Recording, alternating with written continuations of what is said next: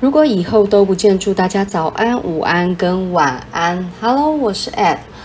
今天呢要介绍的这首歌呢是林俊杰的《江南》。那这首歌呢，它光是从标题就带了一股非常烟雨迷蒙的气氛哦。第一次听到这首歌的时候，“江南”这两个字让我直接想到杜牧有一首《夜泊秦淮》。那《夜泊秦淮》这个“秦淮”是指一个地点，然后“夜泊”就是夜晚趴趴船，哈，趴车趴船，就是船停靠在秦淮淮河一带。那第一句就是这个。烟笼寒水月笼沙，夜泊秦淮近酒家。那、后面两句大家都知道哦，这个商女不知亡国恨，恨隔江犹唱后庭花。我们姑且先不论这首诗的意思，但是在第一句的时候，就非常的典型的把那一个烟雨朦胧的江南河岸写得非常的透彻哦，那种。因为水汽很足，所以在这个夜色、月光的照射之下，那个氤氤氳氳的水汽仿佛像烟一样笼罩在整个河岸上，然后月光呢迷迷蒙蒙的洒在那一地的河岸地旁，那整个带着水意、湿气、那种润泽的一个气候感的江南，就在这一句里面被完整的形容出来。那江南呢？它的标题简单哦，当然这现在江南有很多，比如说《江南 Style》，但是那个江南跟韩国的江南跟中国的江南是完全不一样的。那这首林俊杰的《江南》第一次听到，其实是国中的时候。国中呢，每呃，我记得有一段时间比较自由的时候，我们可以在午休时间边吃饭边放自己想放的音乐。那当然，大家要互相有默契的轮流。我那时候竟然最爱放的是吴克群的，哦，那是吴克群跟张栋梁的。那我们班上有一个班长哦，资优生，然后后来进北一女，那他是一个。女孩子哦，她非常非常喜欢林俊杰，然后中午大概连续播了好几个礼拜林俊杰，好像是《第二天堂》那一张专辑，那里面有一首我很喜欢，就是《熟能生巧》啊，哇，这首我很喜欢，但是我不太确定是不是同一张专辑，只记得依稀就是他放了《江南》啊，《熟能生巧》啊这一类的歌，呃，说说是这一类，但是我记得就只记得。这两首《江南》跟《熟能生巧》，那《熟能生巧》也是我很欣赏林俊杰他的创作的一首歌。我查一下歌词哦，他这个你们在听的时候有没有注意到林俊杰非常喜欢转音哦？他那个转音的那个。因为我会想要谈到林俊杰，是因为我今天上 YouTube 在看影片，然后就谈到哎转音的技巧。因为我曾经唱歌，然后被人家说嗯你不太会转音哦，然后我今天就无意的想说，哎那就来查查看到底怎样可以非常完好的。转一个好听的转音，然后这时候就看到他举的例子啊，比如说小雨啊、周杰伦呢、啊，然后这就很爱转音的，然后萧敬腾啊，那周呃周杰伦、萧敬腾、小雨嘛，这是转音的好手。那另外呢，李圣杰啊、林俊杰超爱转音，而且转好几个音哦，非常的厉害。那他这首熟能生巧呢，那时候看到他介绍林俊杰出来的时候，就突然想，嗯，不妨来介绍一下林俊杰。而且当时脑中浮现第一首歌就是《江南》，那第二首歌就是《熟能生巧》。那《熟能生巧》，大家呃，如果仔细听的话，我我觉得他那个旋律非常好哦。我不再逃，空虚日子这一路都在熬。也许爱情就是熟能生巧，你绝对想不到我多渴望，让生活染上一些颜料，是红橙黄或蓝靛紫都好。一圈一圈的围绕，终于能自在的坦诚说爱你，我一点就燃烧。这是熟能生巧，大概后半段，呃，大部分的副歌我通常听了会过瘾，但是听了几次之后，反而主歌耐听程度会比较吸引我。那这首歌我觉得特别的地方是它的曲作曲上面，主歌跟副歌都拥有极大的特色。那有机会跟大家介绍一下，因为我有发现，嗯、如果说以这个讲歌不唱歌这种方式去录的话，其实每一个歌手能讲的篇幅都非常的少，我们只只能针对歌曲去做介绍。所以有机会我会以歌手或者以单张专辑作为出发，然后让各位去更深入的了解一张专辑它所制作出来的整个意境哦，整个风格，还有整个想要去呈现的。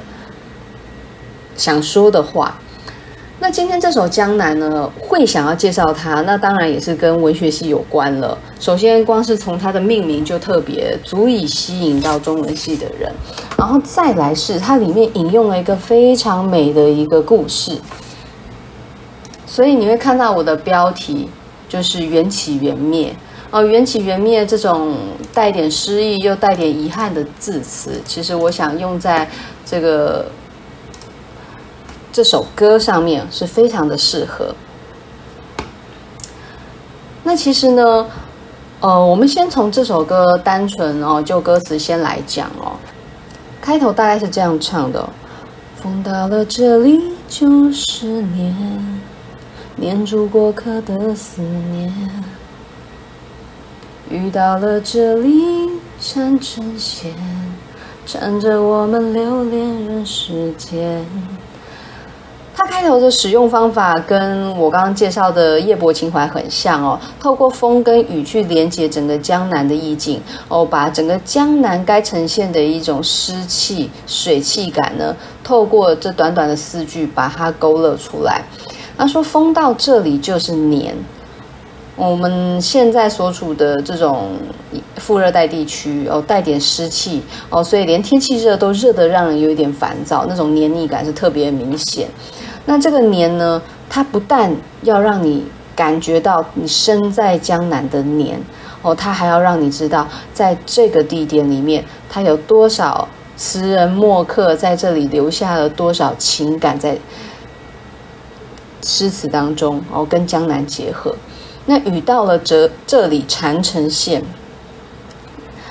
他所形容的就是那连绵的雨丝哦，仿佛永远下不完。然后一丝一丝的雨点看起来似乎不会打的人会痛，但是呢，你走进雨里面，那个满满的满满的雨水还是足以将你整个拉进拉进整个江南的深沉的水意里面。那他说呢，缠着我们留恋人世间，这种多情的江南，多情的多情的雨景里面哦，充分的就把人跟人跟地点做了很棒的结合。那他第二段呢，用了同样的旋律再唱了一遍，你在身边就是缘，缘分写在三生石上面，爱有万分之一甜。宁愿我就葬在这一点。风雨勾勒江南视角。第二段呢，则是告诉我们，那个他想要说明的那个对象，那个你。能够相遇就是一种缘分，那缘分到底是什么呢？它写在三生石上面。那三生石到底是什么？哦，这是我第一次听到这首歌，很想问的事情。三生石哪三生？哦，前生、今生、来生。哦，人跟人之间到底有没有来生？这很难说。哦，以前我跟一个很好的朋友聊过这件事情，我告诉他。人一旦死去了，一切都没了。哦，那种支撑我们的能量化作一阵风、一阵雨、一阵雷电，你就卷进卷进了整个宇宙能量里面。那个所谓的你，带着情感、带着回忆的你，终究会消散在宇宙之间。哦，可是那个很好的朋友告诉我说，他想，他相信是有来生的。哦，所以常常常在聊天的时候，时不时他会提到下辈子这这三个字哦，是让人非常感伤的。呃，我想这也是两个人最大的差异吧。有今生无来世哦，有的人是既往还有下辈子。那所以在两种性格上展现的状态就不太一样了。那三生石呢？它是一个很久远的、很久远的故事。那这个故事呢，其实它跟佛道是有一些连结的。在唐朝的时候，有一个很有名的，也嗯，所谓的有名，就是说算是一种文人雅士里面哦，大家蛮能叫得出名字的，叫做李渊哦，源是源头源，注意哦，这是第一个源哦。第二个呢，第二个源是谁呢？这个李渊呢，因为他的父亲死于战乱，然后李渊觉得这世界上有太多纷纷扰扰了，哦，决定呢不做官不娶妻，然后到了一个寺庙隐居起来。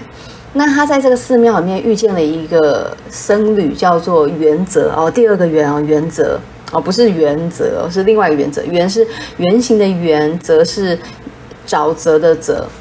李渊跟原则聊得非常非常的深刻，游山玩水啊，谈诗论文啊，非常的开心哦，仿佛呢好几辈子都聊不完一样的话题。那有一天呢，李渊呢想要约袁泽一起去一个地方，那可是呢，他们在讨论要怎么去的时候呢，出现了一些争执。哦，有他们讨论了两条路线。那元泽一直坚持想要走另外一个比较快的捷径，可是李渊告诉他说：“我呢不想要跟人世间牵连，哦，不要去走那条靠近城市的路，我们走比较幽静的路不好吗？”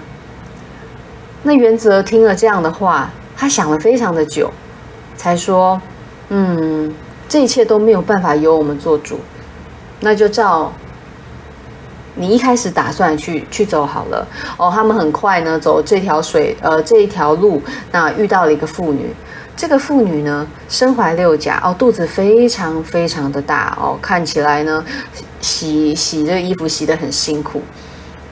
元泽淡淡的对李渊说：“这是我要投胎转世的地方。”哎，一般人听到这一段，其实都不知道他到底要讲什么了。那李渊当然也是很紧张，到底他想要表达什么？原来是这样的，原则呢，照理说呢，他早就应该要投生到这个妇人的肚子里面当他的孩子了。可是呢，原则一直不想要投胎。那到底不想投胎原因是什么呢？其实他已经延误了三年的时间，三年前他就应该，当然当然这是一个故事嘛，一个传说嘛，一个讲缘分的故事嘛。那原则呢，其实三年前就应该要投生了，可是他一直都没有。这个话是隐性的，你不知道，你你如果看文章，你很顺看过去，你不会想到这一点。但是呢，迟迟不来投胎的原因，我们大家可以讨论一下哦。那原则就是说，今天真的遇上了，无法躲避，这一切都是宿命。那。你如果可以的话，替我念念佛号哦，让我赶快投胎到下辈子。然后他把自己洁净沐浴干净之后，跟李渊说：“我跟你呢来往非常非常的深厚哦，我遇到你是一件非常开心的事情，可以遇到一个无话不谈的人，好像前辈子就认识那种感觉，真的是很难得。可是缘分已尽了。”我们要从此说再见。三天之后呢，你就来到那个富人的家里来，替来生的我沐浴更衣。如果呢，我那时候对你笑一笑，就代表那是我的来生没错。哦，我希望用这个笑容让你了解，那真的是我。然后我希望十三年后，我们可以在我们要约的那个地点，哦，他就讲了一个地点，然后可以再见。那李渊听完是非常非常的伤感，然后在那一刻跟元泽告别。那元泽呢，很快呢就圆寂了哦，就离开了这个世界上。那果然呢，一切都如原则所说的哦。小孩子呢，刚出生的新生儿，果然看到李园不怕生，也没有紧张，也对他笑脸笑脸相看。这样，那自从自从原则投胎转世之后呢，李园也不想再去他们约好那个地方，就回到他们一开始相遇的起点那个寺庙。那日升月落，哇，每次讲这个故事都会很感伤哦。这个日升月落的时。这样子，呃，时间时间慢慢的流动，十三年很快就过去了。李园从来都没有忘记这个约定哦，所以他就呢，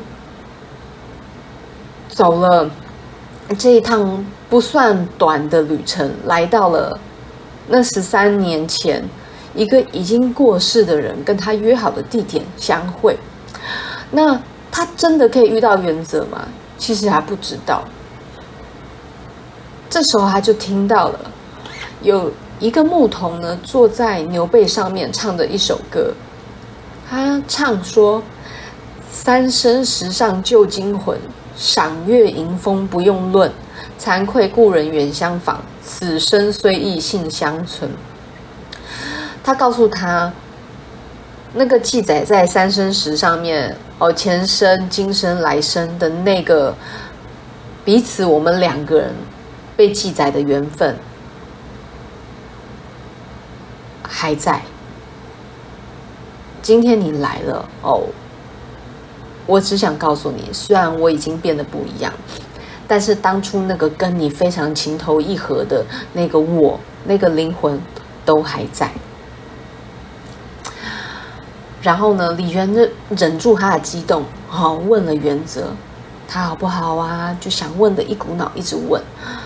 那原则笑笑的，那个小牧童哦，就是来生的原则，告诉他：“你是个很守信用的人，你还有俗缘未了，你一定要好好的修炼自己，坚持你当初所坚持的原则，继续做那个最初的李元。哦，过几年我们就可以再相见了。”然后在离去前，他就说：“身前身后事茫茫，却话阴云恐断肠。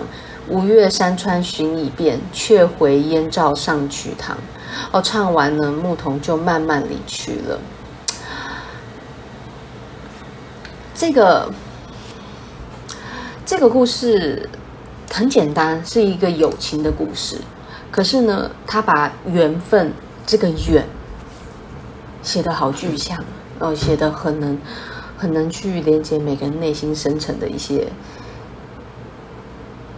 放在心底的每一个相遇。那这个缘分写在三生石上面，其实你在身边就是缘，这有一点，有一点，我们我们把握住当下就够了。哦，至于未来、来生、今生的以后。都写在那颗石头上面了，不管了，哦，只要你现在在就好了。哦，爱呢，虽然纵使那百分之九十九都是痛苦，可是为了那一点点的甜，那一点点的幸福，哦，他说宁愿我就葬在这一点。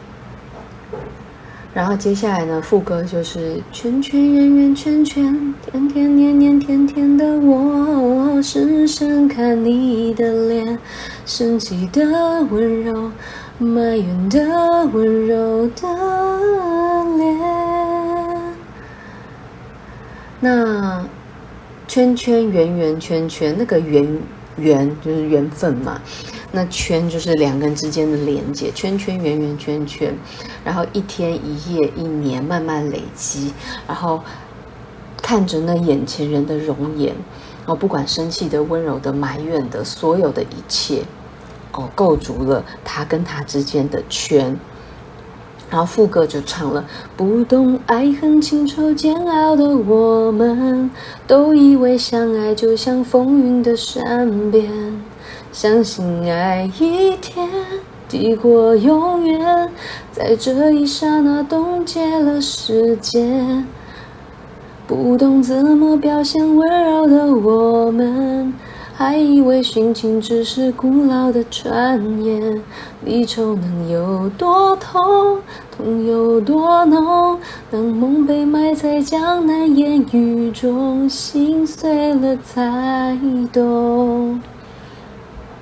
不懂爱恨情仇煎熬的我们，就是说，在相爱最高点的时候，就以为。以为他说，以为相爱就像风云的善变，相信爱一天抵过永远，就是在风云际会的时候，那一瞬间就是永恒了。然后以为那一瞬间的甜美可以抵掉所有分离痛苦的心酸。然后下一段说，不懂怎么表现温柔的我们，以为殉情只是古老的传言，就是那个很深色、很青涩的我们在相爱的时候。以为爱到入骨，爱到可以为对方殉死的那个，都只是一种戏言，一种不知道不知道什么叫做爱到爱到入骨，爱到会心碎的感觉哦，都以为那只是爱情小说那些神话里面会记载夸张的事情。可是呢，前面讲的这么甜，后面说离愁能有多痛，痛有多浓，这些到底有多痛？多心酸呢？当和你在一起，哦，当和你在一起，所有的甜美都变成梦，然后被被冻结在这个叫做江南的地方的时候，那一刻心碎的感觉才会明白离愁的痛苦。哦，这首歌就是。非常简短的去描述了一段深色然后难忘的旧情。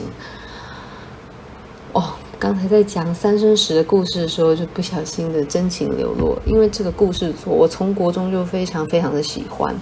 然后在随着年月日不断累积之下，你就会发现人跟人之间的相遇，你永远没有办法预料这一刻会是这辈子的第几面。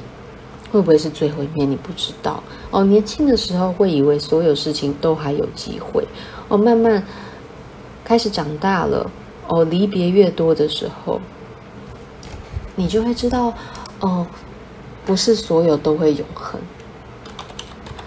所以，呃，佛家有说嘛，人生是苦，所谓生苦、劳苦、病苦、死苦、爱别离。怨憎会，求不得苦，五阴炽盛苦。人一出生就有苦痛了，人生都是苦。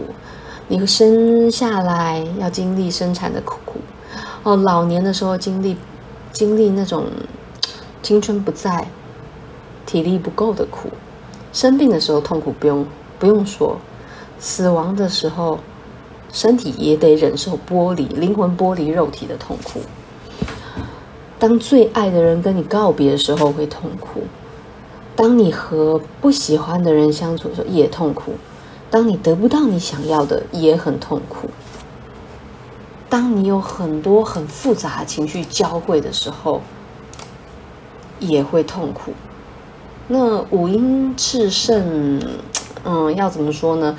当你的你的本性哦，当你的五感。当你的五感，你所有的感官都被遮盖起来，然后，嗯，有太多的欲念的时候，你会很痛苦哦。五阴五阴炽盛，突然讲讲，怎么感觉 很像一个宗教台？但是其实我想讲的就是缘分这件事情。那我那时候，我每次看到爱别离啊、怨憎会苦，我就觉得，嗯，爱别离苦，怨憎会苦，没错没错。那今天呢，有一点点中国诗词文学美感的江南，然后有一点点佛家学说的江南，还有缘起缘灭的江南，我带给大家。嗯，希望大家可以在这一首歌里面找到属于自己的缘起缘灭的故事。好，谢谢，拜拜。